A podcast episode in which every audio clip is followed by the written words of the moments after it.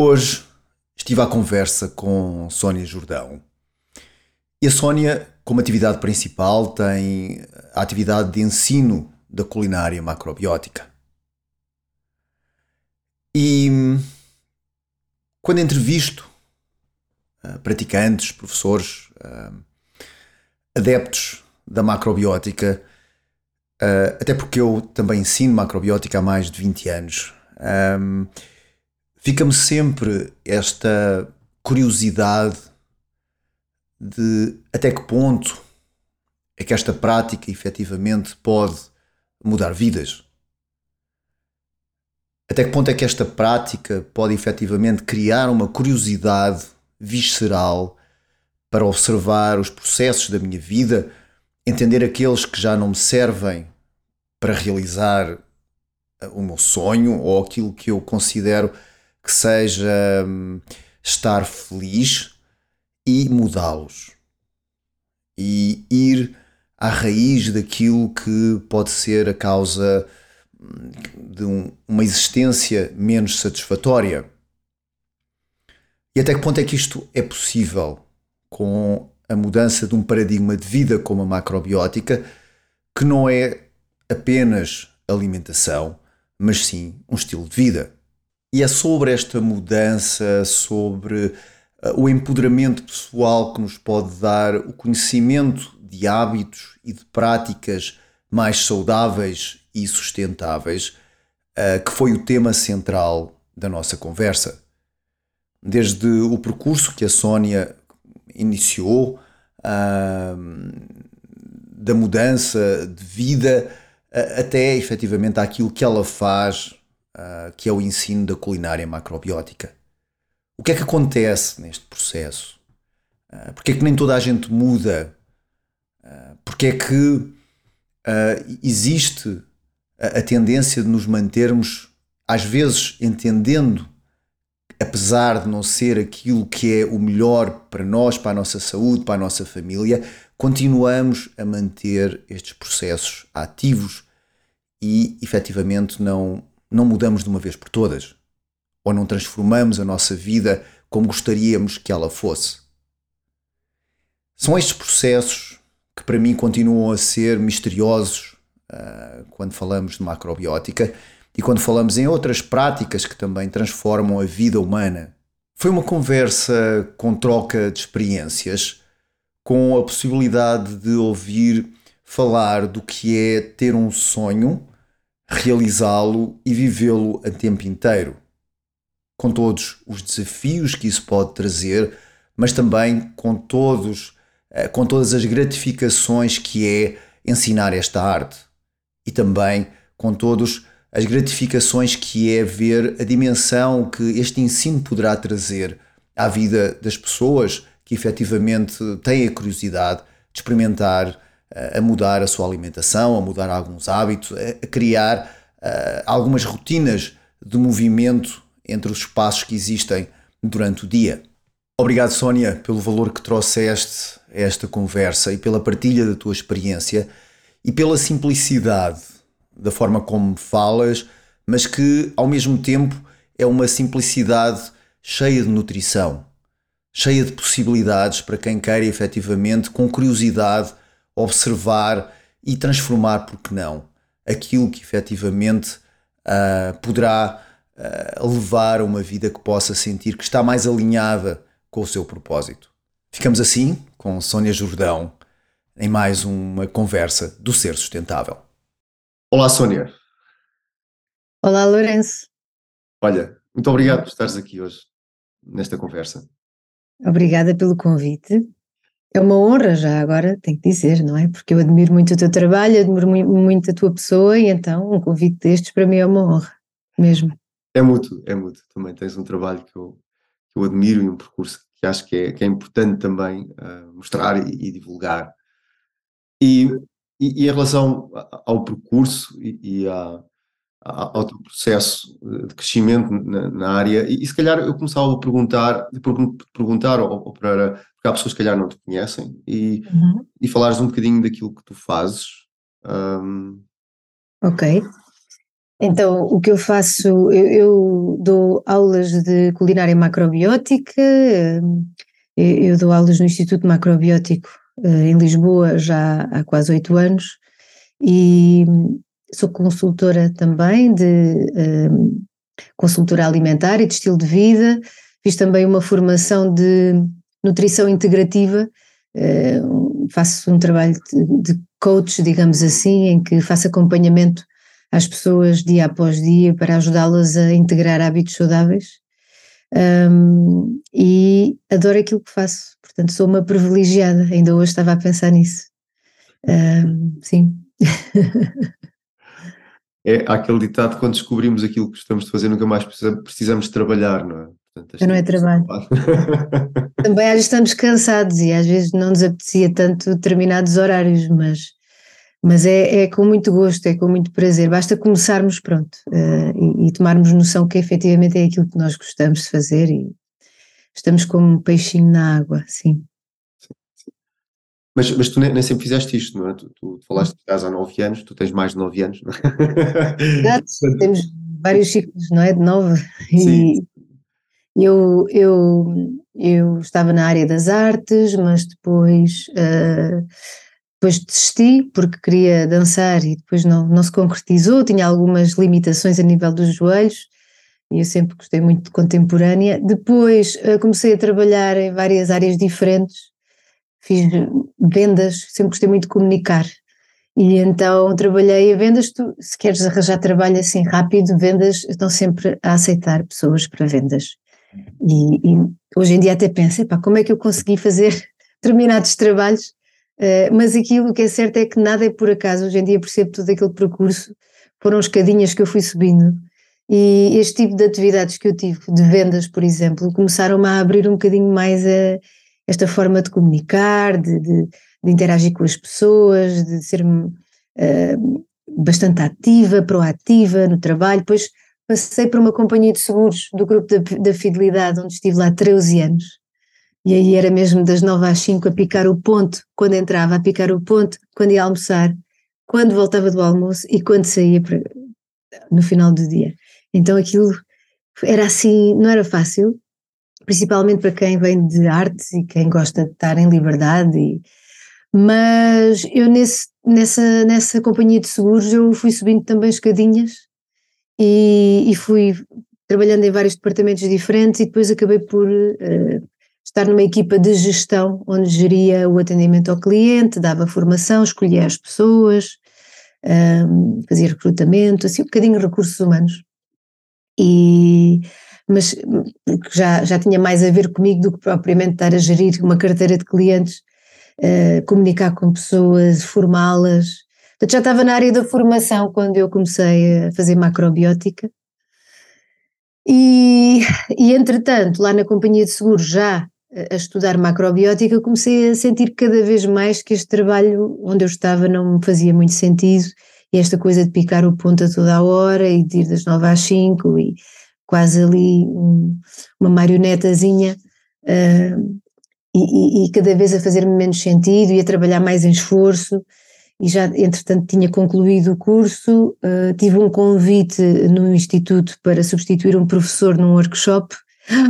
E a partir daí senti uma energia dentro de mim, acho que só tinha sentido com a dança, que é assim tipo, a pessoa entra mesmo em êxtase, é assim uma, uma energia ascendente que tu sentes o corpo todo a vibrar e eu assim, uau, mas o que é que é isto?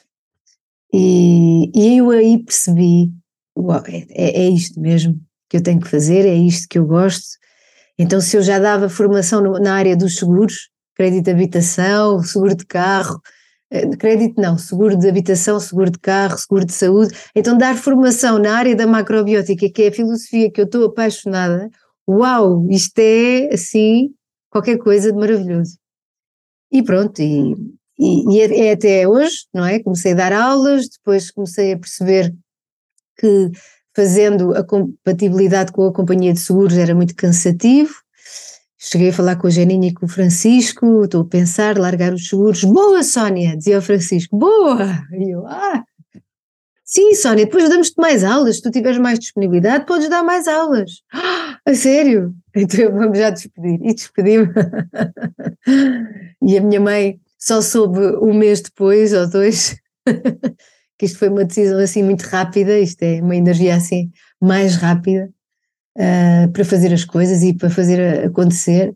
E, não me arrependo de nada, e a partir daí a minha vida mudou muito, porque passei a trabalhar por conta própria, não é? A dar aulas uh, no instituto, a dar aulas em outras em outras escolas que me iam solicitando e que os contactos muitas vezes vinham do Instituto e, e pronto, e, e, comecei a viver uh, dedicada uh, a esta área que é, que é a área que eu, que eu abraço na minha vida, não é? Não é nada difícil para mim dar aulas, porque é nada mais, nada menos aquilo que eu vivo.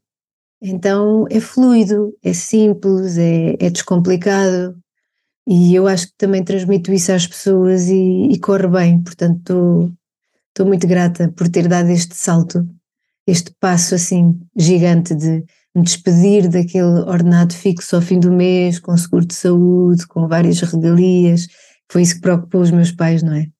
Ai filha, vais para algo que é, eh, não sabes o dia da manhã, não tens um ordenado fixo, uh, e pronto, ainda tomaram uns calmantes e ainda andaram assim um bocadinho abalados, mas depois ao ver a minha felicidade a crescer gradualmente, eles ficaram rendidos, não é? E hoje em dia percebem que foi a melhor decisão que eu tomei, então estou muito feliz e muito grata também.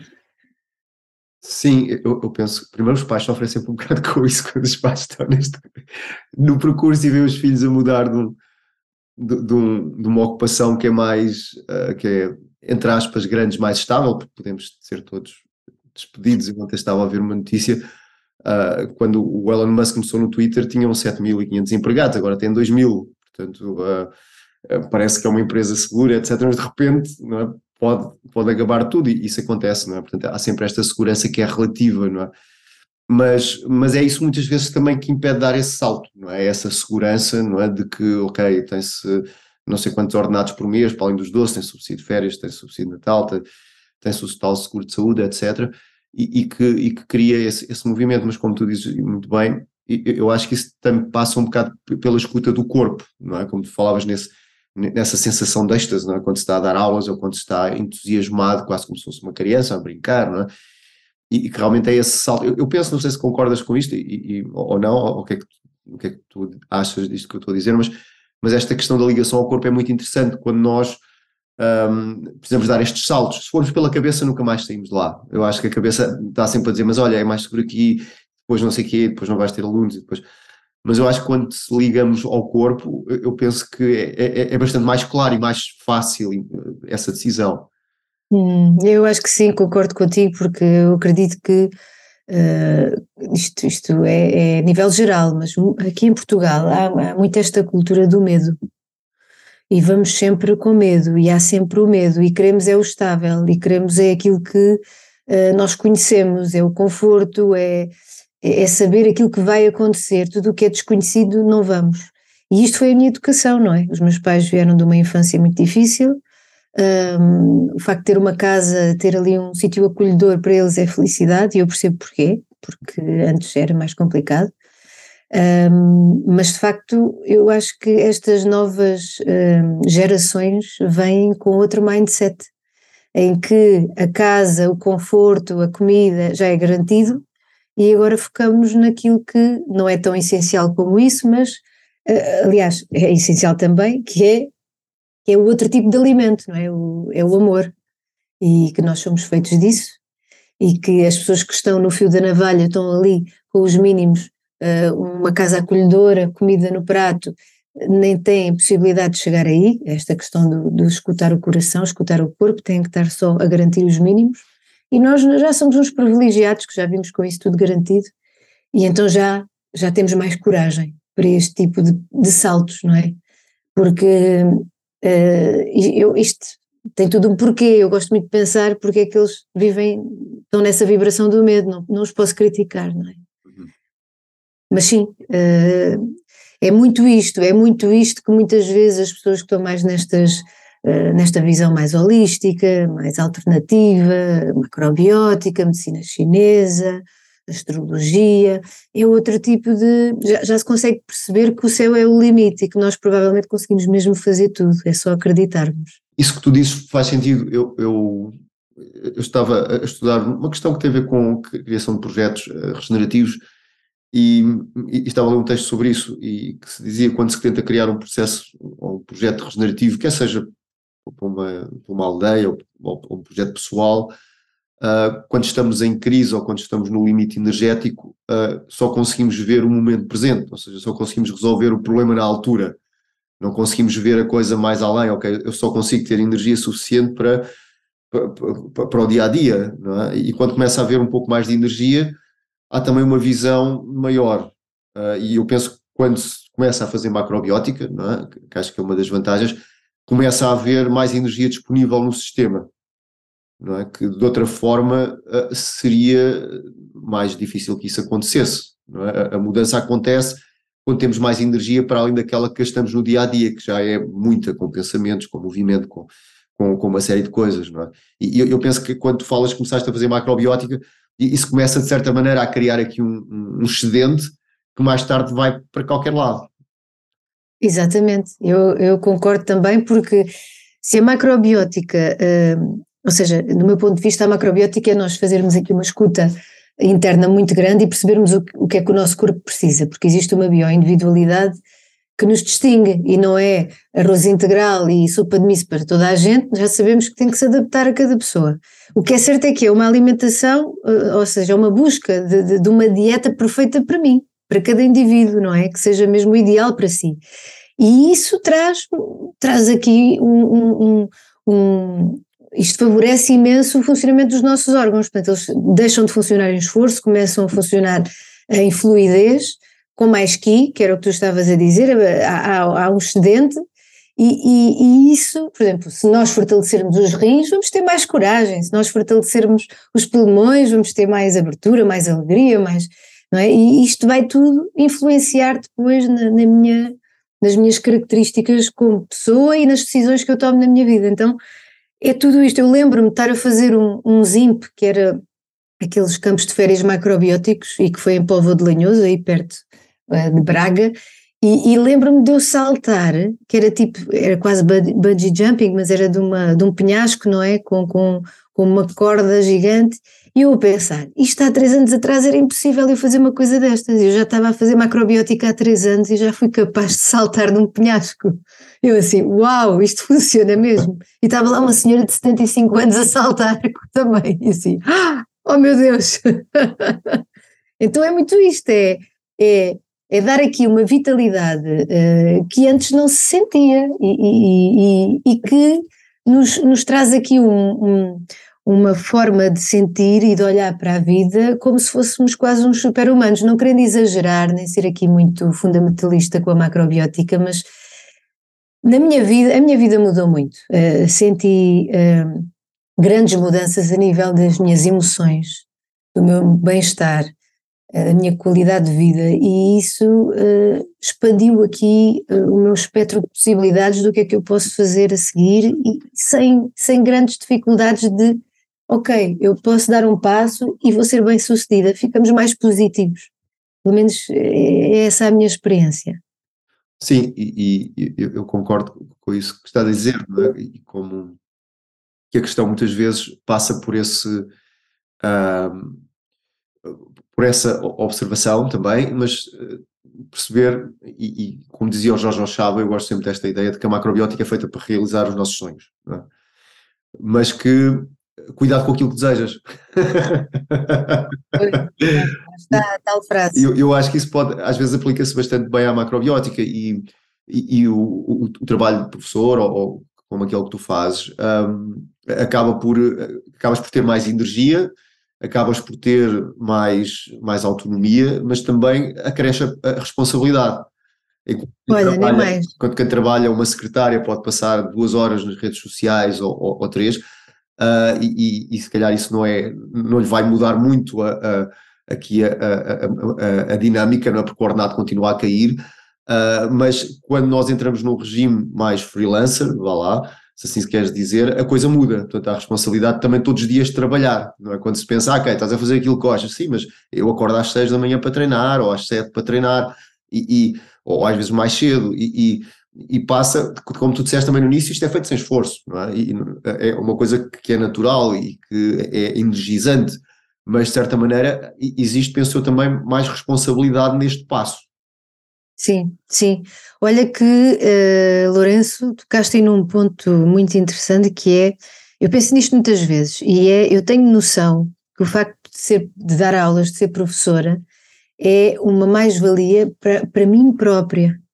É também para os outros, porque consigo transmitir estes bons hábitos, esta filosofia de vida tão, tão, que, que acrescenta tanto aos demais, mas a mim própria, portanto, é quase que me obriga a estudar mais, obriga-me a ter aqui um, uma coerência com aquilo que eu ensino, porque eu sou humana, de vez em quando também socialmente pode aparecer um pastel de nata à minha frente, pode aparecer um copo de vinho e uma fatia de queijo, e isto também pode ser macrobiótica, não é? Eu assisti a algumas consultas do Francisco e ele chegou a sugerir, opá, beba um copo de vinho para descontrair, portanto isto também pode ser macrobiótica desde que seja uma coisa feita de, de, de com consciência e, um, não, e não sermos tão by the book e não andarmos aí tão tensos e fundamentalistas, mas o que é certo é que o facto de eu dar aulas, o facto de eu dar a, a palestras e consultas, traz-me aqui mesmo uma responsabilidade muito acrescida.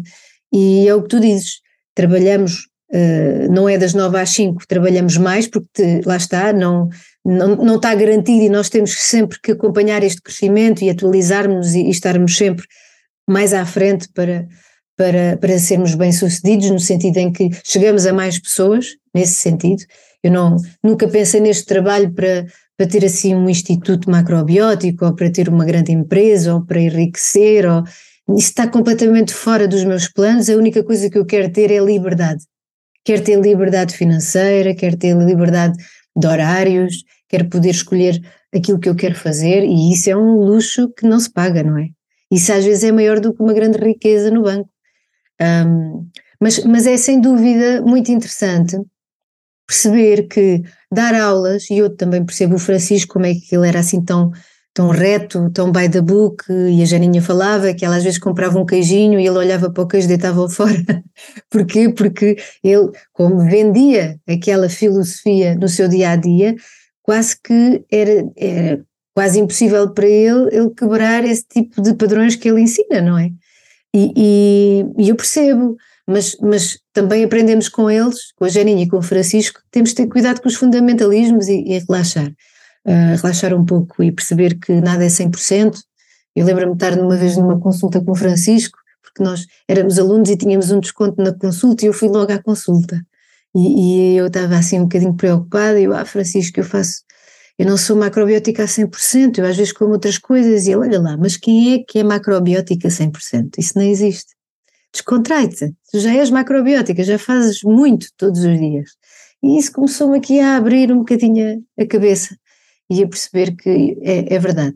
Não quer dizer que uma pessoa coma um pastel de nata já não é macrobiótica, já não está a fazer as coisas corretas, isso até é pior. A pessoa depois começa a ter, sentir algum stress e isso pode até prejudicar a sua saúde. Portanto, temos que não esquecer o nosso foco, uh, o nosso caminho, mas depois também ir usufruindo desse caminho, não é? E também, sendo uh, animais sociais, também temos que receber amor, mesmo que venha com açúcar ou com um bocadinho de álcool. Mas temos que ser coerentes, não é? Isso eu defendo muito. Eu acho que uh, uma pessoa que tenha um caráter uh, uh, íntegro, íntegro é, é, aquela pessoa que pensa, sente e age em coerência, não é? Não é pensar numa coisa, sentir outra e fazer outra. Portanto, eu acho que o facto de eu dar aulas ainda me ajuda mais a, a estar alinhada com essas três etapas tão importantes de, de, de pensamento, sentimento e ação.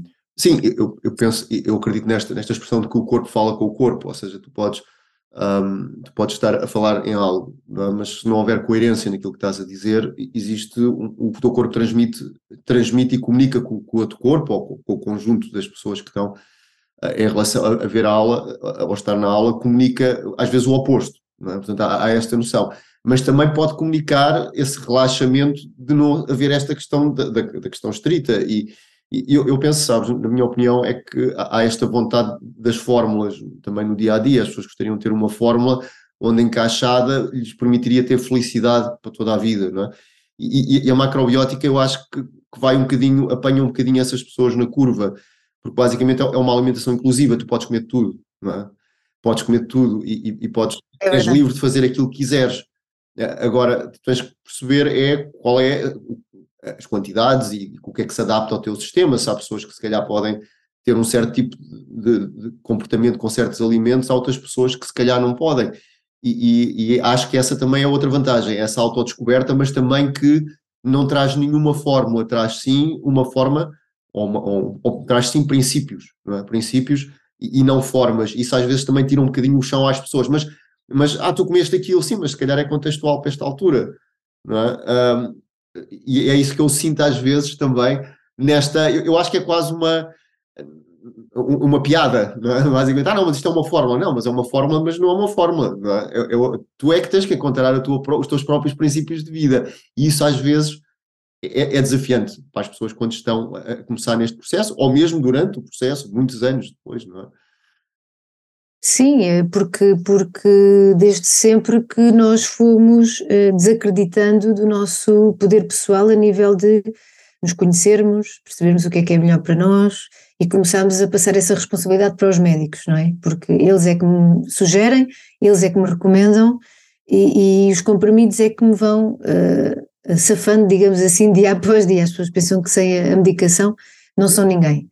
E, e, eu acho que cada vez mais as pessoas querem resgatar essa sabedoria uh, interna, a intuição, o sentir e percebermos que efetivamente nós temos a capacidade de nos autodiagnosticar de perceber o que é que nos faz bem e o que é que nos faz mal. Porque nós vamos a uma consulta ao médico que não nos conhece de lado nenhum, vai-nos dar uma recomendação que dá a mais 5 mil pessoas, e, e, e há, claro, hum, aqui uma grande falta de, de, de, de fé, fé interna, que nós efetivamente podemos ser os nossos próprios médicos, não querendo aqui ser arrogante, porque os médicos salvam muitas vidas, não é nada disso, mas é, é na prevenção, que é onde tu te especializaste na, medida, na medicina chinesa e também em macrobiótica, e eu também.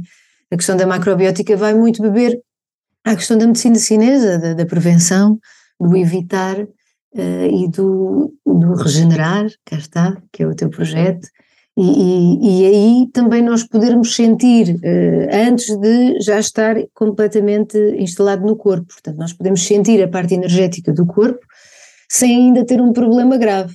Se nós ignorarmos isso, o problema pode se instalar mais tarde e depois já ser mais complicado uh, resolver, não é? Porque antigamente os médicos eram pagos para as pessoas não adoecerem, hoje em dia os médicos são pagos para combater a doença. E nós desabituámonos de escutar o corpo, desabituámonos ao longo de, de, destas décadas de sermos os nossos próprios cuidadores. E, e, eu acho que a sociedade está cada vez mais doente é o que nós temos vindo a notar, porque o planeta também está na mesma situação. Se o planeta está, nós também estamos e vice-versa, porque deixou de haver esta sensibilidade, este, este, este contacto, esta escuta, não é? esta atenção. Um, e pronto, e, e Oi, falando isto contigo, ainda me dá aqui mais alegria e ânimo no peito, que efetivamente tanto o meu trabalho como o teu é, é com um propósito muito interessante, que é mesmo ajudar, não é salvar ninguém, nós não vamos salvar o mundo, mas é ajudar a despertar algumas, um, algumas sementinhas que nós vamos assim jogando nas nossas aulas, workshops e palestras e vídeos que fazemos, para as pessoas começarem a olhar para elas, não é? E isto é, não é algo que nos, que nos traga comissões, não é algo que nos uh, faça enriquecer a nível de uma empresa, mas é algo que, que nos enriquece o coração, não é? Claro que precisamos de um mínimo para viver e para ter a nossa, a nossa liberdade, mas depois o resto acontece sim, uh, naturalmente à nossa volta e isso ainda dá mais alegria. Perceber que as pessoas depois aprendem este, é, é, alguns, alguns, alguns hábitos saudáveis faz sentido para eles, outros não, começam a melhorar as suas vidas e depois começam a influenciar também outras pessoas. Isto é, acho que é, é urgente, é urgente. Sim, isso tu dizes, os clássicos da medicina tradicional referem a esta ideia de que o médico superior trata as pessoas que não estão doentes. Ou seja, investe na prevenção e na educação. Exatamente. Um, sim, sim. E, e, eu penso que esse também é o papel, é, é, onde penso eu que se unem estas duas medicinas. É, é, o papel, quer seja uma medicina mais química, seja uma medicina mais natural, uh, a ver este papel da educação. É? De, e, e, eu lembro de ver, um, consultar um, um, canal de YouTube de uma médica dos Estados Unidos, um, Pamela Popper, e que ela é médica também, mas tem efetivamente uma empresa que para mim é uma empresa de sonho, é? que basicamente a pessoa vai fazer uma operação, uma cirurgia, e ela diz, ok, é isto, há estas alternativas e há estas consequências. É? Portanto, há uma educação, é? e cada uma delas, cada uma das alternativas tem consequências específicas, e o meu papel aqui é ajudá-la a escolher qual é a melhor alternativa para si. Uau. Portanto, ela, ela, tem este papel de educadora, é? como médica. Uh, eu, eu lembro-me ainda, quando era pequeno, uh, de ir a um médico e passar lá uma hora com o médico, e, e, não eram consultas que eu fui ao médico uma vez por ano, às vezes era todos os meses, e eles escutavam, via garganta, via não sei o quê, tá, tá, tá, fazia. E eu passava lá uma hora às vezes, é? Mas havia esta ideia da educação, é? De várias coisas, e, e ele também tentar perceber o contexto familiar e tentar perceber uma série de coisas e, e, que eu penso eu que hoje em dia essa, essa área, e é pena, da medicina, da medicina mais uh, ocidental, se foi perdendo, mas ela já teve isso. Deixa de haver tempo para isso. Deixa de haver Sim. tempo, não é? E, e, o tempo. Havia uma estatística que dizia se um médico passar mais um minuto com, com o paciente nos hospitais, isso poderia ser brutal a nível da recuperação. Um minuto. O médico, quando vai de cama em cama, se passar mais um minuto, não é? com esse paciente, que é aquele minuto, é ver as análises, ver não sei o quê, e depois há aquele minuto que é, olha, mas como é que está? Ontem vi que estava cá um familiar seu, não é? E como é que ele está, não é? Isso pode fazer a diferença. Estamos aí, para além do técnico, estamos aí para as emoções, não é? Mas, eu, mas eu, eu, penso que é, é aí que se toca esta ideia da, da educação. Eu acho que a medicina tem que ser essencialmente educativa. E, e eu lembro-me de ver de ver inclusive uma estatística que dizia que a prevenção a nível empresarial entre 4 a 11 euros por empregado que eram poupados. Se houvesse uma prevenção adequada a nível empresarial, pode ir entre 4 a 11 euros. Uh, de, de, de, menos despesas médicas por ano, menos, não é? Que se poupa, agora estivemos a falar de uma empresa com, com mil empregados, não é? 11 euros ou mesmo 4 euros é, é significativo, não é? Uh, portanto, a, a, prevenção eu penso que é, que é mesmo essencial mas chocamos hoje com aquilo que nós pensamos que é a falta de tempo. É? é? porque, exatamente, porque eu acho que hoje em dia a, a, grande maioria das pessoas encara a prevenção como falta de tempo, efetivamente. Sim. E é, é como, por exemplo, falar com uma pessoa idosa. Hoje em dia ninguém tem paciência para falar com uma pessoa idosa, é uma perda de tempo, porque eles estão desatualizados, não é? Uhum. Não sabem mexer num smartphone, portanto não têm nada para me ensinar. Uhum. Mas essas pessoas que antigamente havia tempo para falar com elas e para lhes pedir conselhos. E nas tribos são os, os de facto os anciãos, são, são, os, são os xamãs, são as, são, os, são as pessoas mais importantes da família ou da tribo, onde ninguém toma uma decisão sem perguntar primeiro a opinião à pessoa mais velha. São pessoas que têm muita sabedoria, muita mesmo, mas não é a nível das novas tecnologias, não é a nível das leis é a nível das emoções, é a nível do coração, é a nível do viver no dia a dia, do, uh, é essa sabedoria. Um, e, mas não há tempo, é o que tu disseste agora e muito bem, é, não há tempo e, e, as pessoas hoje em dia mais velhas vão para um asilo em vez de estarem em casa a acompanhar o desenvolvimento da família, não é? Portanto, é, é, é também nas escolas, que antigamente as turmas eram mais pequeninas e havia mais atenção com os alunos, e hoje em dia são 30 alunos, ou são duas turmas só com um professor, ou eu nem sei bem. Eh, eu tenho amigos que são professores e eles estão sempre com a cabeça eh, em água, esgotadíssimos, porque não há condições, não há pessoas suficientes. E tenho amigas que trabalham nos hospitais, que são enfermeiras ou médicas, e que estão completamente contra a forma como as coisas estão organizadas na saúde, porque não há tempo para nada é tudo a correr e fazem horas e horas e horas seguidas de turnos que depois, se houver negligência, quem sofre são os doentes, não é? Então há falta de tempo, há falta de recursos, há falta de capacidade de olhar para as pessoas, para as ensinar, seja nas escolas, seja na, a nível da saúde, nos hospitais, uh, seja nós aprendermos com os nossos velhotes uh, melhor, a melhor forma de nós prepararmos determinadas coisas que se adaptem melhor a nós, certas dicas sábias para podermos tomar uma decisão na vida. Isto tudo está, são as máquinas hoje em dia que nos dão informação, são os sites, são os artigos, são os, são, são os estudos científicos, são e, e está tudo mais está tudo mais virado para para evolu para, para está-me a faltar o termo, mas para o, o desenvolvimento económico, para, para do que propriamente para a parte humana, não é? Hum. Perdi-me aqui um bocadinho, esqueci-me aqui de uma palavra que queria dizer, mas acho que mais ou menos. é, mas sabes, olha, o tempo é relativo. Eu estava também, uh, havia um, uma pessoa do marketing, o Seth Godin, que dizia que no primeiro, no primeiro ano que alguém compra um telefone, passa mil horas uh, no telefone durante um ano, no primeiro ano. Portanto, pois. mil horas são três horas por dia. É? E essas três horas dava para, fazer, dava para escrever um livro, dava para mudar de vida. Uh, se pegarmos nessas três horas, é? daria para, para fazer muita coisa na nossa vida. Uh, portanto, eu penso que o tempo uh, acaba por ser às vezes algo que é assim, que é, que é escasso, e há pessoas que acordam de manhã e só param à noite quando se deitam, porque existem os filhos, existem. Um, mas existe sempre, muitas vezes, os períodos entre nas viagens em que podemos refletir, e, e, e são períodos de digestão muito importantes para o nosso sistema. É? Uh, o, estar num autocarro, olhar para a janela, ou mesmo no metro, ver as pessoas e estar. Isso é um período de gestão muito interessante, porque o corpo está a metabolizar, de, sei lá, eu vim do trabalho e vou para casa. E esse estar sentado sem fazer nada, sentar agarrado, por exemplo, um smartphone, ou, ou mesmo um livro, mas haver tempo para eu parar e para digerir aquilo que se passou, não é? Antes de chegar a casa. Senão, senão a gestão não acontece, então parece que estamos sempre a correr hum. atrás de qualquer coisa. Não, é? não há uma pausa. Não, não há essas Sim. pausas, não é? E eu acho que é essas, essas falta de pausas que afinal até se calhar há nas viagens que eu vou do emprego para o restaurante, do restaurante voltar a trabalhar, que vou a pé de uma forma mais consciente, e são essas pausas que efetivamente podem ajudar a digerir, não é? E, e quando, quando essas pausas não existem, parece que é, passa tudo a correr, parece que é um, um som contínuo o dia, não é? Mas, mas tu, eh, nas tuas aulas e nas pessoas, é, é natural que se calhar tu encontres pessoas que dizem eu não tenho tempo para cozinhar, não é? Sim, sim, há muita gente que não gosta e que diz que não tem tempo, porque efetivamente encara a, a cozinha como uma perda de tempo.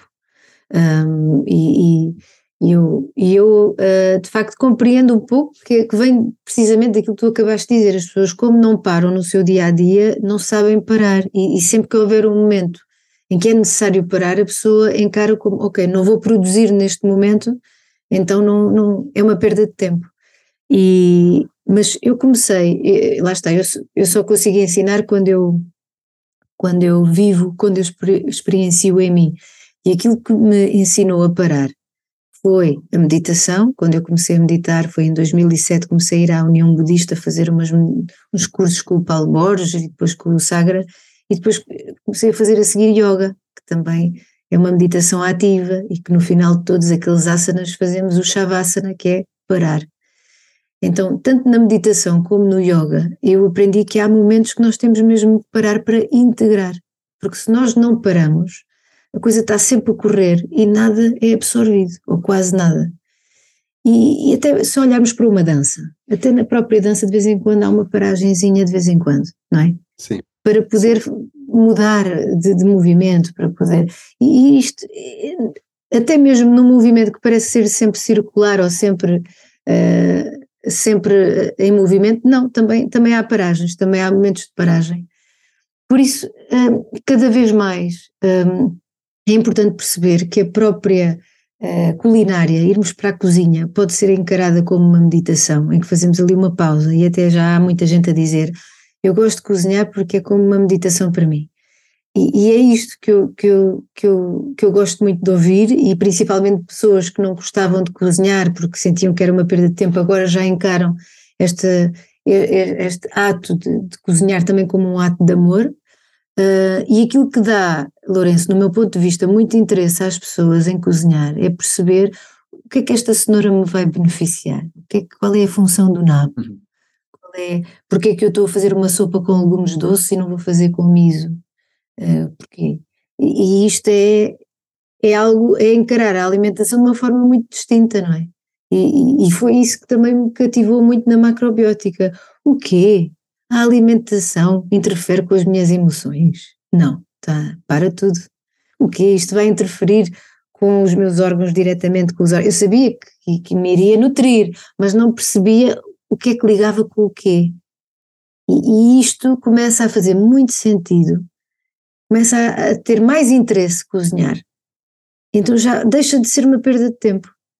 E, e, sem nos apercebermos, já começamos, a macrobiótica começa a, a, entrar dentro de nós, porque não somos nós que vamos atrás dela, ela depois é, é que nos invade, não é? E começa um, a, a, quase a obrigar-nos a parar. Eu, eu lembro, eu sei que eu, por exemplo, eu antes, eh, mesmo menstruada, que ficava cansada, eu tenho sempre esta sensação de mais cansada quando estou a menstruar, uh, queria, bebia café e continuava e continuava e continuava, e hoje em dia que já não bebo café há muitos anos, um, e estou mais em respeito para com o corpo, que é respeito comigo própria, não é? Mesmo que eu queira acelerar nesses dias, eu já não consigo. então, uh, já não, nem sequer me obriga a parar. Já não consigo não parar. Já não consigo, já não faz parte de mim. Eu acho que isso acontece hoje em dia porque eh, lá está, eh, já, já é um respeito tão grande por mim própria, já é uma escuta, já é uma relação que eu tenho comigo própria tão íntima, que já nem faz parte do meu pensamento sequer pensar em manipular isso. É deixar acontecer é ser, e, e, fluir por aí uh, e não contrariar, porque também as pessoas hoje em dia estão tão desligadas do corpo, não é? Não digo todas, mas uma grande parte. E, por exemplo, beber café, que até dei uma live sobre isso a semana passada, que é pedir mais do que aquilo que o corpo te pode dar e estás a gastar aquela energia ancestral que um dia te pode safar quando um leão vier atrás de ti no meio da sala.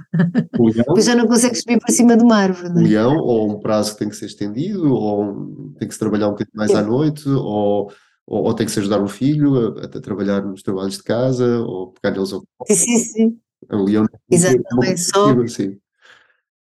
Não é só no, com a adrenalina, é também aquele push que nós às vezes precisamos de dar e pronto, exatamente, e depois não há disponibilidade para isso. Pois é que é maravilha dos dois lados, como o Francisco dizia muitas vezes, não é?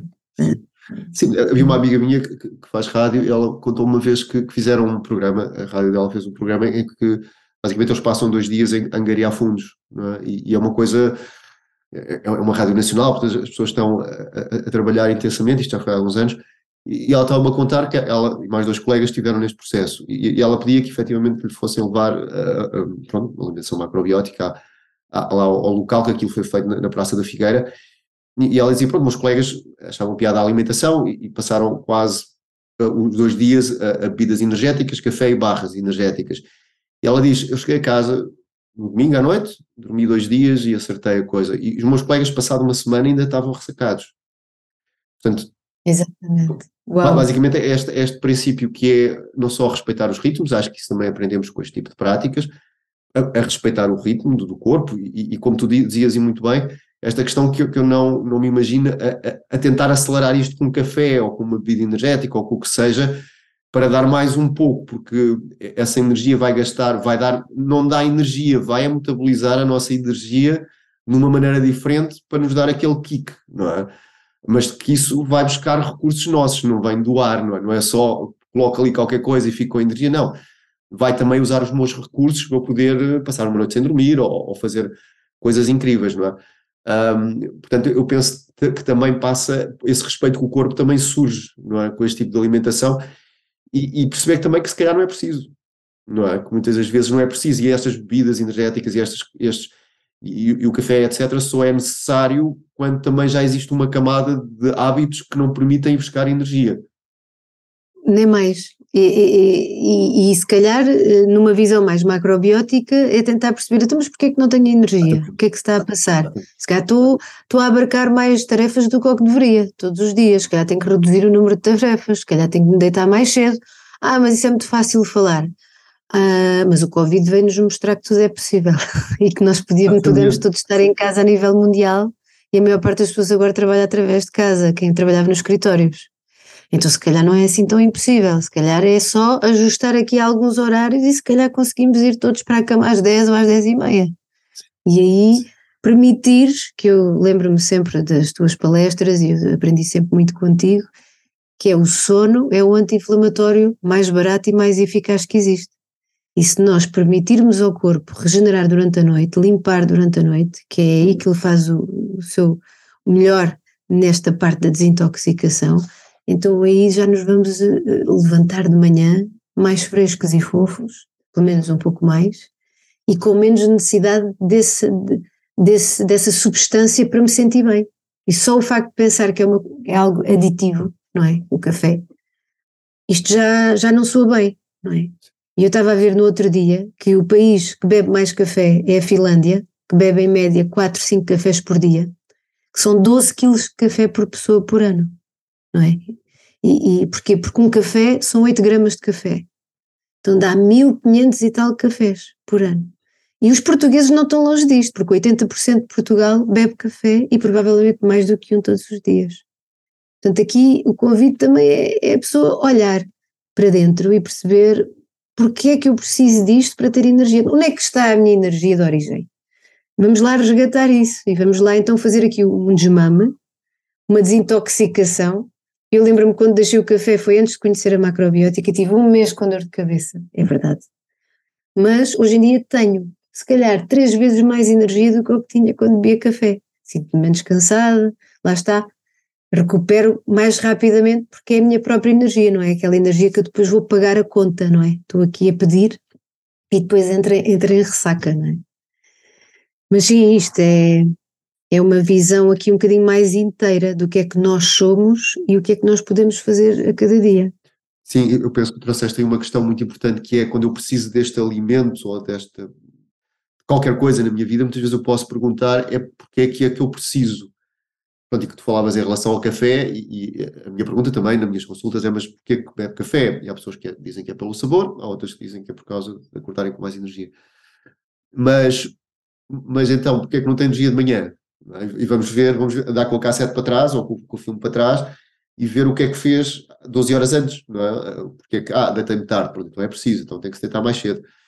E, e, mas eu não me deito mais cedo porque X ou Y, então temos que ver isso. Então, mas isso às vezes não acontece porque, então vamos ver. Portanto, um café pode nos ajudar a questionar, um grão de café pode nos ajudar a questionar a vida toda, não é? Mas muitas vezes é esta falta de tempo, ou, esta, às vezes falta também de capacidade, e por isso é que existem pessoas que fazem consultas e pessoas que dão aulas como tu, que basicamente levam a pessoa a questionar-se eh, porque é que eu tenho este comportamento, porque é me, e voltamos aqui ao café, porque é que me apetece beber café, não é?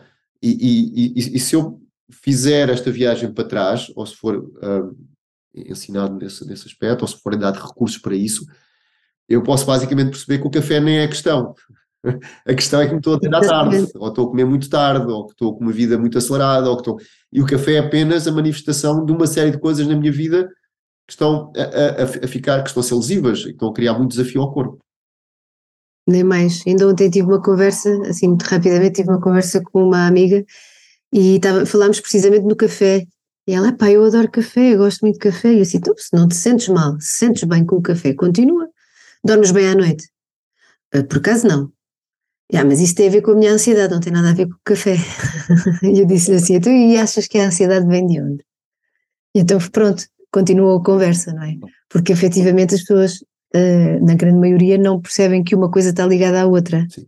E que se calhar depois começam a tomar calmantes e comprimidos para dormir e depois de manhã estão cansados bebem café. Portanto, estimula a calma, estimula a calma e andamos aqui a manipular o nosso corpo de forma química, um, a esforçar, não é? Os, os, todos os, os, comportamentos biológicos do corpo acabam por ser oprimidos uh, e, e, começa a haver aqui um comportamento super sintético e, e, e em esforço todos os dias. Sim, sim, eu lembro de ver um, um documentário sobre, sobre os aborígenes na, na Austrália e, e pronto, e era um documentário, havia uma entrevista a uma senhora que ainda estava, ainda estava viva, mas tinha estado em liberdade, depois foi colocada em reservas pelos australianos, quando, quando a Austrália começou a ser uh, uh, colonizada pelos, pelos australianos, e ela, pronto, nas reservas, eles nunca tinham tido nem acesso a álcool, nem açúcar, aquilo foi um descalabro, não é? Então ela tinha diabetes, tinha uma série de questões crónicas, mas ela de vez em quando ia, saía do sítio, ia passar uns dias à, à, à natureza, é? porque ela tem essa, ia viver mesmo no meio do, in the wild, mesmo no meio da Austrália, uhum. em que caçava lagarto, cozinhava ou fazia aquelas coisas todas. Ela diz, nestas alturas, os meus níveis de açúcar estabilizam. Pois. Não é de comer lagarto só, tem a ver com isso. Também, provavelmente. Mas tem a ver com a questão da, tem a ver com a questão de que muda logo ali uma série de coisas na vida dela, os níveis de açúcar estabilizam, não é? E, e que há uma série de coisas que, que, questões crónicas que ela tem, as dores, etc., que não se manifestam. Portanto, há, e se calhar. Diz, sim, sim. Diz, diz. Não estava eu a pensar, ela ali no meio dos lagartos e daquilo tudo, se calhar se tivesse acesso ao açúcar ali, se calhar nem lhe dava vontade de comer açúcar ali, porque é, é o que tu estavas a dizer, o, é, o meio envolvente já é mais nutritivo, não é? Sim, sim, sim. Não se sente carência para ir ao outro lado. Sim. Sim, e, e tu, tu, vives na cidade, eu vivo numa zona mais rural, não é? Em que, em que também temos sobremesas macrobióticas em, macrobióticas em casa, e tu vives na cidade, e eu penso que a cidade também puxa um pouco para, para alimentos mais, mais expansivos, porque é bastante contrativa, é horários, é, é, é, é, é o botão, é o metal dos carros, é, é, algo bastante mais young, como se diz na macrobiótica, não é? E isso dá também origem a questões mais expansivas. Tu, notas diferença a nível de, lá, de recomendações ou de, ou, ou, ou, da alimentação que poderá ser feita para uma pessoa que vive na cidade ou uma pessoa que vive no campo? Achas que. Como é que tu vês isto? Olha, aquilo que eu noto, e por acaso tenho, tenho aqui dois exemplos engraçados. Eu noto que as pessoas que estão no campo, uh, pelo menos aquelas que eu tenho, que me têm procurado, uh, estão, é mais fácil para essas pessoas comer legumes e verduras do que pessoas que vivem na cidade que têm sempre tendência aos empacotados porque têm mais, mais sal, mais açúcar, têm sabores mais estimulantes. E as pessoas que vivem no campo estão mais habituadas ao sabor mais simples e, e, para além de se calhar não terem tanto acesso a esse tipo, também cada vez mais já existe, não é? Uh, pontos de venda em todo lado e agora com a internet vão entregar uh, compras em todo lado, mas, mas o que eu noto, ainda noto que as pessoas precisam de muito mais estímulo na, na na cidade, como tu estavas a dizer, e bem, uh, torna-se um bocadinho mais desafiante as pessoas da cidade mudarem de hábitos do que as pessoas que vivem mais na, na parte rural, em que uh, a alimentação pode ser mais simples. Como a macrobiótica reeduca a, a, o palato a sabores mais simples e a percebermos o sabor real dos alimentos, sem grandes condimentos, isso normalmente é mais fácil de, de integrar a pessoas que, que estão mais próximos da terra. É a sensação que eu tenho, pelo menos. Sim, eu, lembro-me de ir no autocarro, para aí uns anos atrás, não sei, 5 anos, 6, ir no autocarro na minha zona, ali das termas do Vimeiro, e de autocarro, e estava o, o, condutor a explicar a uma senhora, que devia ter para cima de 70 anos, a explicar o que era um abacate, e ela não conhecia. E ele estava a dizer, não, não, como, aquilo é muito bom, come-se com uma colher e põe sal por cima. Ela, ah, sério, eu nunca provei, não sei o que é que é. Mas nunca provou? Não, nunca provei. É? E, e, estamos a falar há 5 anos atrás, não estamos assim na Idade Média, não é? E, portanto, há aqui, como tu dizes, acho muito bem, acho que as pessoas, uh, mesmo que estejam, uh, vá lá, mais em desequilíbrio, mais facilmente regressam a algo que para elas também é mais querido, não é? Por isso é que tem tão importância a, a, a alimentação das crianças, não é? Porque se a alimentação for equilibrada até uma certa idade, isso fica um imprint bastante forte, não é? Portanto, elas sabem onde podem, onde podem eh, recorrer ou pelo menos retornar mesmo uhum. toda a gente vai derrapar na vida de alguma maneira, é, faz parte do processo humano de crescimento, mas se houver este imprint o mais longo possível numa criança é? e adolescente, se possível, portanto depois um dia sabe que é por ali, sabe que consegue também andar para trás e ir para, para uma alimentação mais, uh, mais organizada, o que não se vê hoje, pronto, temos as crianças logo desde um ano a comer açúcar e, e a comer sal refinado e uma série de coisas, Portanto, o emprego que vai ficar no intestino e, e, na mente dessas crianças vai ser um bocadinho aí que elas vão voltar quando estão em desequilíbrio, não é? O que não é. Exatamente. O que não é muito. Uh, uh, não é efetivamente uma coisa que, que seja tão equilibrada como isso, não é? Pois. E é a flora intestinal, não é? Se tu começas a ter bichinhos que, que estão mais habituados a fast food, mais dificilmente tu tens aptidão para plant-based, comida mais simples, Uh, eu lembro-me de ver também um estudo, fizeram uh, um estudo à, à, flora intestinal de uma criança a viver na cidade versus uma criança que vive numa tribo indígena. Uhum. E a diversidade uh, de, de, de da flora intestinal da, da, da, criança na tribo indígena era muito mais diversificada, muito mais rica e a nível de doenças, claro que eles têm uma imunidade muito mais forte e, e, e pronto, e, e, a alimentação é, é, o mais simples que existe, eh, está tudo relacionado com os bichinhos que estão na flora intestinal, não é? Se, ao contrário, na, na cidade os miúdos estão sempre doentes, sempre com otites, com dores de garganta, com gripes, e, e, e, não, não choram para comer brócolos, choram para comer eh, chocolates e, e outras coisas mais. Pronto, também é aquilo que, que as bactérias pedem, não é? Sim. Dá-me mais, dá-me mais. Sim, é, é, hoje, hoje há esta ideia, não é? Sendo nós, há quem diga que somos 10 vezes mais, mas não, dizem que é entre 3 a 4 vezes, não é? Que nós somos 3 a 4 vezes mais bactérias que, que células humanas, portanto só elas dominam, elas não andam, nós é que andamos dentro é um bocado, dizem, ah não, elas são o nosso passageiro. Não, nós é que somos o passageiro delas, não é? Elas conduzem o carro. E havia alguém que dizia, sim, sim, se calhar até mesmo esta ideia da exploração de Marte, elas querem começar a colonizar outros planetas. Não é? é um bocado esta ideia. Não somos nós que queremos, só elas já querem começar a expandir para, para outras partes do planeta. Mas, mas, mas sim, a, a, imunidade das crianças está muito relacionada com, com questões uh, que sabemos quanto mais diverso for a, a, o ambiente, o ecossistema da criança, ter animais em casa, brincar na terra, etc., isso vai contribuir e que hoje as alergias e tudo isso é por não ter contacto com esse tipo de elementos, não é? Viver Exatamente. demasiado ascético, não é? Uh, e que depois não, não, deixam de ter defesas. De ter defesas. Pois. Uhum. Portanto, é, temos aqui basicamente uma, um, um desafio também, não é? Também como Tu, tu dás alimentação e consultas para crianças? Olha, eu, eu uh, trabalho mais com adultos. Como eu não sou mãe, uh, eu, eu sei também dar conselhos para crianças, porque uh, acaba por ser um bocadinho óbvio, nós aprendemos isso também na macrobiótica e, e temos também aulas nos cursos anuais sobre grávidas, bebés, crianças. E, e, claro, para crianças é o mais simples possível, é o mais natural possível com quantidades inferiores, portanto, e depois depende também da condição de cada criança, mas, mas tenho muito mais experiência a trabalhar com adultos um, e, e, as consultas que dou uh, são 99% para adultos. Um, e dá-me muito gozo porque um, isto, quando é a questão das crianças, e eu tenho também na família os adolescentes e as crianças, e, e não é fácil, porque eles, eles não querem saber deste tipo de recomendações. Nós queremos uh, melhorar a saúde deles e dar-lhes uh, dicas para eles deixarem de ter tanto acne, ou uh, para terem mais energia, ou para, para a criança ter mais imunidade e não andar sempre doente, mas depois não é difícil às vezes de conseguir uh, dar um prato de brócolos ou uma sopa de legumes a uma criança pequenina que está habituada a outro tipo de alimentação. Os adultos que vêm ter comigo são pessoas que querem mesmo aprender e querem mesmo mudar. E eu confesso que é mais fácil.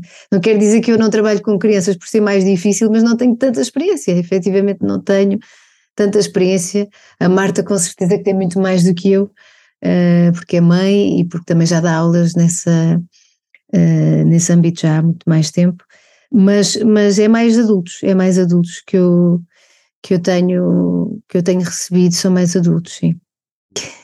Sim, e, e, e pronto, para além das consultas, tu também das aulas, não é? tens agora este projeto, não é? Começou no ano passado, da, da tua escola, queres, queres falar um sobre isso? Pois eu, estávamos nós a, a, falar em off sobre essa, eh, tu dizes que tens essa escola e eu até fico assim, é verdade, isto é uma escola, porque quando o Instituto Macrobiótico fechou, nós não sabíamos se ia voltar a abrir ou não, aliás, só mais tarde é que depois soubemos. E eu tive muitos pedidos de alunos para isto não pode parar, isto tem que continuar. então eu uh, inspirei-me e houve um dia de manhã que tive assim uma, uma visão eu assim, vou ligar à Janinha, vou perguntar a opinião e ela disse, força, avança, claro que sim. E eu, bom, se eu tenho aqui a, a benção da Janinha, uh, vamos a isto.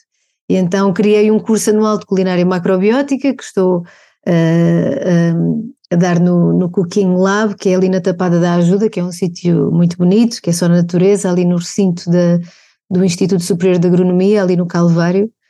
Quem passa por ali nem dá conta que há ali 100 hectares de natureza dentro daquele recinto, fica por baixo da ponte 25 de Abril. Uh, e também tenho uma turma, portanto é presencial e é também online. E, e, e, a minha vida aqui mudou um bocadinho, porque se, a responsabilidade cresceu muito, não é? Uma coisa é nós darmos aulas no Instituto Macrobiótico, tudo é gerido lá e nós vamos e, e damos as aulas, outra coisa é uh, tudo, mas tudo, tudo o que tenha a ver com este curso seja gerido por mim e também por uma assistente que eu, entretanto, uh, comecei a ter, não é? Não era possível fazer tudo sozinha.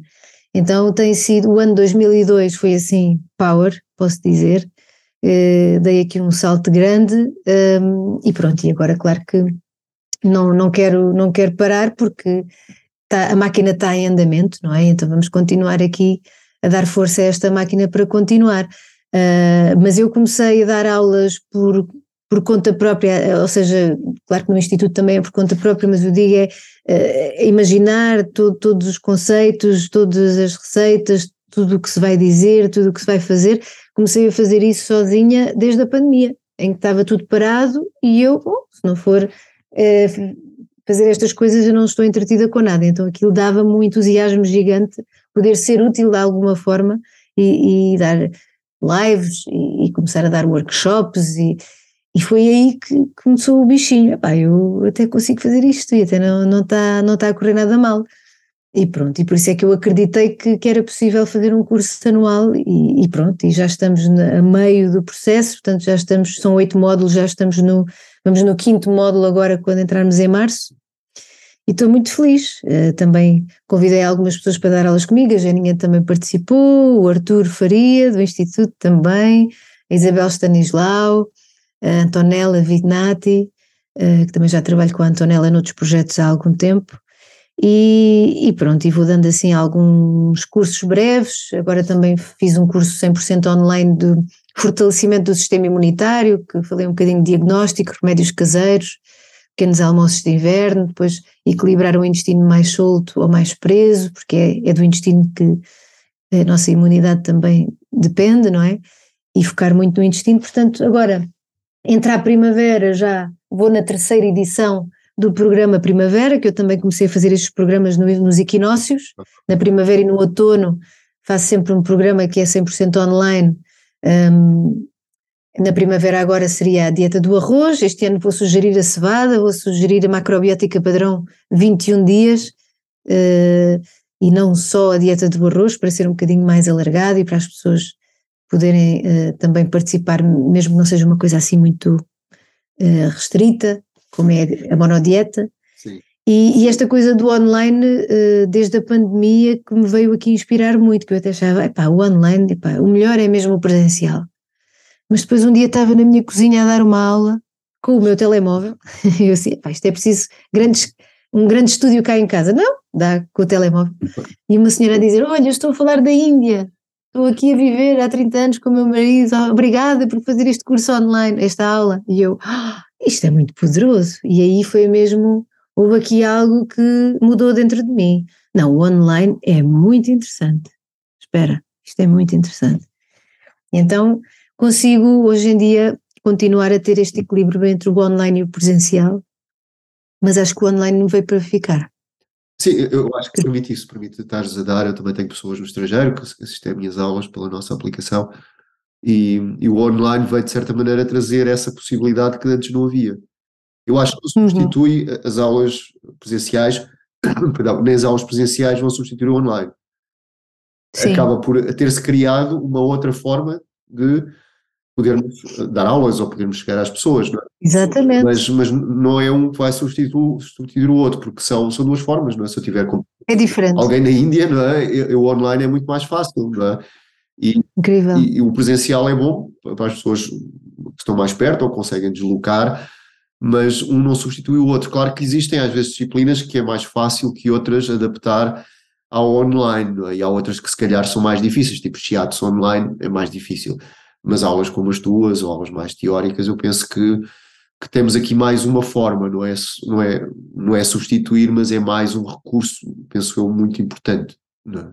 Sim, eu acho que sim. sim. Se não fosse assim, muitas pessoas não conseguiriam uh, uh, receber estes ensinamentos e integrá-los e mudar um pouco a sua vida e, e, fico muito grata por isso. O online é mesmo aqui uma ferramenta muito útil, do meu ponto de vista, sim. sim. E, e olha, futuro, como é que tu vês? Olha, o futuro vejo na natureza. Sim. Verde, muito verde à minha volta, os passarinhos a cantar, o sol a bater-me na cara e a apanhar o corpo todo, como falávamos há pouco. Apanhar sol, uh, que é para reduzir os suplementos. Vitamina D. Sim. Sim. E, e o futuro eu vejo a fazer o que faço, mas ainda mais integrada na natureza. Okay. Perto da cidade ou seja, não abandonar a cidade, continuar com este contacto com a cidade, porque as pessoas da cidade precisam disto, precisam de, deste apoio para se irem mantendo e para irem recuperando o desgaste, não é? Do dia a dia, do, do stress, os níveis de cortisol que sobem e que as pessoas precisam mesmo ter um contacto com a natureza. E eu quero viver lá, eu, eu quero não, eu tenho que falar no presente. O meu futuro é como se já existisse, para co-criar a co-criar, que é eu estou na natureza, é aí que eu vivo, é aí que eu me sinto bem, tenho a minha horta de permacultura, um, recebo as pessoas, que pode ser também online ou presencial. Vamos à horta, vamos ver como é que os, os, os legumes e as verduras se desenvolvem, como é que tudo começa desde a semente. E depois vamos colhê-los e vamos cozinhá-los e vamos consumi-los e, e, depois vamos perceber como é que fazemos o composto do desperdício de, das cascas ou de alguma coisa e mostrar e, e, e, educar as pessoas que me procuram para, para, para, para mostrar todo este ciclo, não é? Que, que, que, que, tudo está interligado e que não há desperdício e que podemos todos a respeitar cada vez mais a natureza, os ciclos naturais da natureza e, tudo aquilo que utilizamos ser reutilizado e, e não desperdiçado. Portanto, este é, é assim que eu vejo o meu futuro. Hum. É, é viver isso e a transmitir isso às outras pessoas. Pô, parece muito bem. é, é assim. Falo disto com muito amor porque eu sei que vai acontecer um, e é assim que eu me vejo. Sim. E quando é assim é, tem muito, tem muito, tem muito power, não é? Quando nós visualizamos e escrevemos e sim, escrever, acreditamos. Muito bem, sim. Portanto, é assim. Olha, se chegar assim ao final desta conversa, tens alguma, alguma algo que gostarias de partilhar uh, com, com quem está a ouvir, que quem possa inspirar no, na busca do sonho delas ou, ou na busca de uma vida mais mais alinhada com, com o propósito delas? Olha, sobretudo, hum, que é aquilo que eu tenho sentido em mim, acho que o caminho é começarmos a, a, a perceber a importância do auto-amor. Porque se nós nos amarmos e nos aceitarmos tal e qual como somos, um, sem nos criticarmos, sem sermos uh, duros connosco, nós vamos conseguir uh, gerir tudo o resto na vida com muito mais facilidade. Porque se nós criticamos os outros, criticamos o que está à nossa volta, sentimos-nos vítimas, é porque não estamos a olhar para nós, não nos estamos a amar, não nos estamos a valorizar e a pôr em primeiro lugar. Uma coisa é sermos egoístas, em que passamos por cima dos outros uh, e só pensamos em nós. Outra coisa é ter amor próprio em que nos colocamos em primeiro lugar e para primeiro nos nutrirmos e depois assim, a transbordar, vamos nutrir os outros. Porque nós vamos num avião, a primeira coisa que dizem é: se houver um problema, ponha a máscara de oxigênio em si e depois põe ao lado no seu filho ou noutra pessoa qualquer. E se eu não fizer isso, se eu colocar imediatamente no meu filho, eu posso desmaiar, ou seja, nem sequer consigo colocar a máscara no meu filho. Então eu tenho primeiro garantir o meu próprio oxigênio para depois poder ajudar os outros. Então aqui a minha mensagem é coloquem a, a máscara de oxigênio em vocês e, e, e nutram, nutram o vosso corpo, uh, amem-se, uh, recebam massagens, terapias, uh, tomem tempo convosco próprios. Não é uma perda de tempo cozinharem só para vocês, não é uma perda de tempo terem uma terapia receberem acupuntura ou uma massagem ou um tratamento. Isto é amor.